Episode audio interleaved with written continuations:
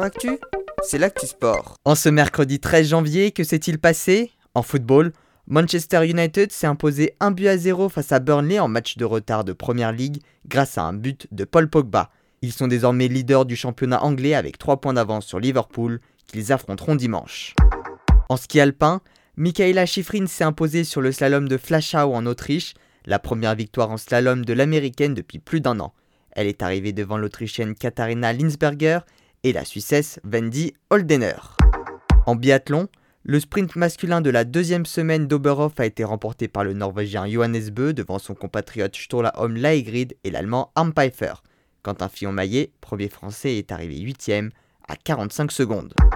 En judo, deux nouvelles médailles d'or sur le Masters de Doha, celle de Teddy Riner dans la catégorie des plus de 100 kg et celle de Roman Dico dans la catégorie des plus de 78 kg. La France termine donc en tête du classement des nations avec 5 médailles d'or, une d'argent et une de bronze. Sur le vent des globes, 4 skippers se disputent la première place, Charlie Dalin, Yannick Bestaven, Louis Burton et Thomas Ruyant. Ils se tiennent en moins de 40 miles.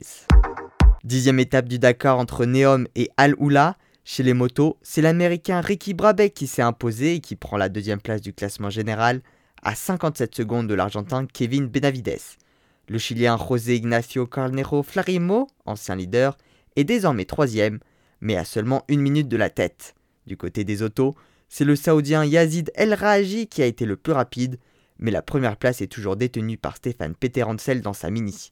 Voilà pour les actualités du jour, à demain, dans Sport Actu.